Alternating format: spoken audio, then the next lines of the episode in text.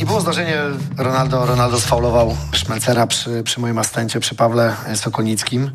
Marc, la voix de Shimon Marcignac, j'espère que je l'ai bien dit, l'arbitre polonais qui a été désigné pour la finale de la Coupe du Monde de football France-Argentine dimanche. L'occasion, eh bien, de rendre hommage aux hommes en noir, les arbitres, personnages cruciaux, mais souvent, souvent contestés. Et d'abord, petit quiz pour commencer. Renaud, comment, combien d'arbitres, je vais y arriver, étaient présents pour cette Coupe du Monde? Alors, j'ai aucune idée, ça. 36. 36. 36 arbitres, parmi lesquels la Française Stéphanie Frappard, au sifflet pour le match Allemagne-Costa Rica début décembre.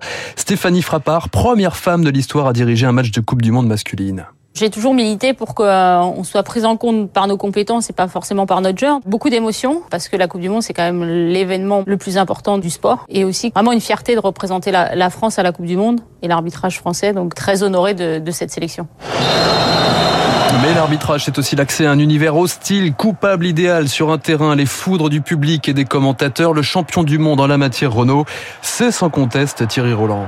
Ah, c'est incroyable qu'il accorde pénalty là-dessus. Alors ça, je n'ai vraiment pas peur de le dire, monsieur Foot, vous êtes un salaud. Ce que vous croyez pas, Jean-Michel, honnêtement, que dans un monde grand comme il est, il y a autre chose qu'un arbitre tunisien pour diriger un quart de finale de la Coupe du Monde. Alors que l'arbitre là aurait dû siffler un deuxième pénalty en faveur de l'équipe de France. Eh oui, que voulez-vous, monsieur Corvert Honte à vous Quel scandale cet arbitrage, c'est invraisemblable. Jamais vu un individu pareil. Il devrait être en prison, pas sur un terrain de football.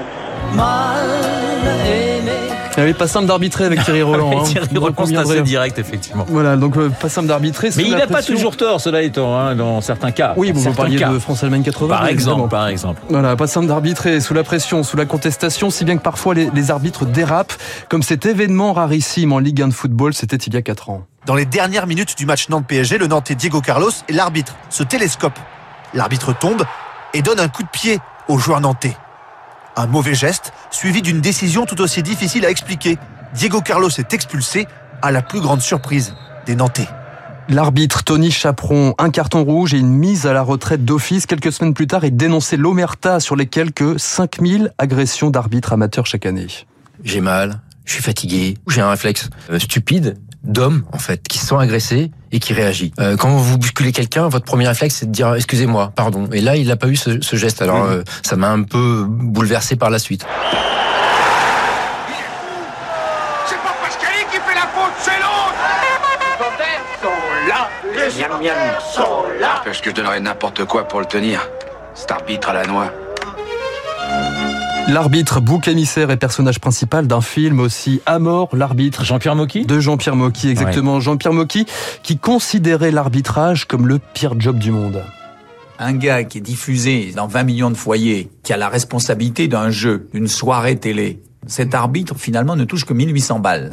C'est-à-dire, c'est le cachet d'un acteur chez moi qui dit bonjour monsieur. En plus, de toute façon, il va se faire engueuler par quelqu'un, par ceux qui perdent automatiquement. Il n'a pas sa vignette dans les tablettes de chocolat. Il est un personnage important tout en étant un personnage dérisoire au point de vue notoriété, etc. Parce que je ne sais pas tellement si les gens connaissent le nom des arbitres. Salut, c'est moi l'arbitre. J'ai l'œil ouvert, toujours le bon, je n'admets pas les discussions. Salut, c'est moi l'arbitre. Qu'est-ce que c'est que cette trouvaille Alors, euh, contrairement à cette chanson de, de Phil Leroy en 1981, c'est qui bien m'avait totalement échappé. qui hein, vous faut a échappé Ouais, pour cause peut-être. hein. Donc c'est la seule que j'ai trouvée. Phil Leroy en 81. Eh bien certains hommes en noir ont, pour le coup, vraiment marqué les esprits. C'est le meilleur. C'est le meilleur du monde.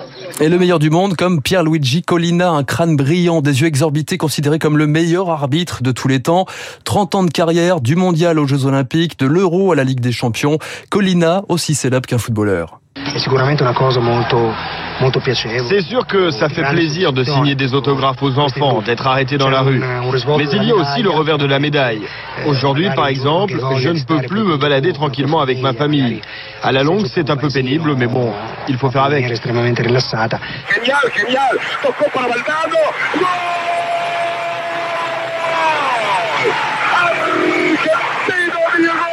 Des arbitres célèbres aussi, Renault, pour des erreurs mythiques. Souvenez-vous, Renault, Mexico 86, quart de finale, Argentine-Angleterre, et ce but de la main de Maradona. La main fameuse, de Dieu. La fameuse main de Dieu, validée au sifflet par le Tunisien Ali Benasser. Le but a été marqué par le bras, c'est sûr.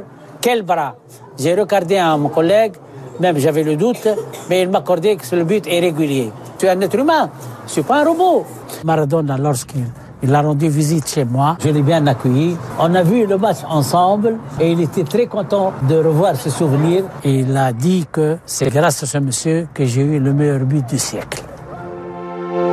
L'Argentine va-t-elle inscrire un but de la tête plutôt que de la main dimanche prochain? Sérieuse question et sérieuse mission pour l'arbitre Shimon Marcignac qui décidément ne fait pas un métier facile.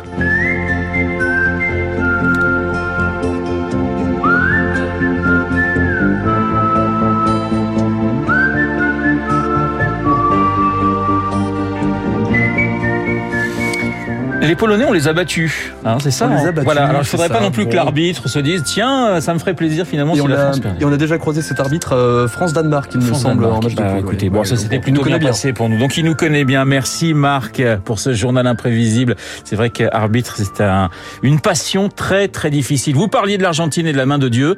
Eh bien, nous allons continuer à évoquer Buenos Aires et tout le pays avec mon invité Gaspard Estrada dans deux minutes.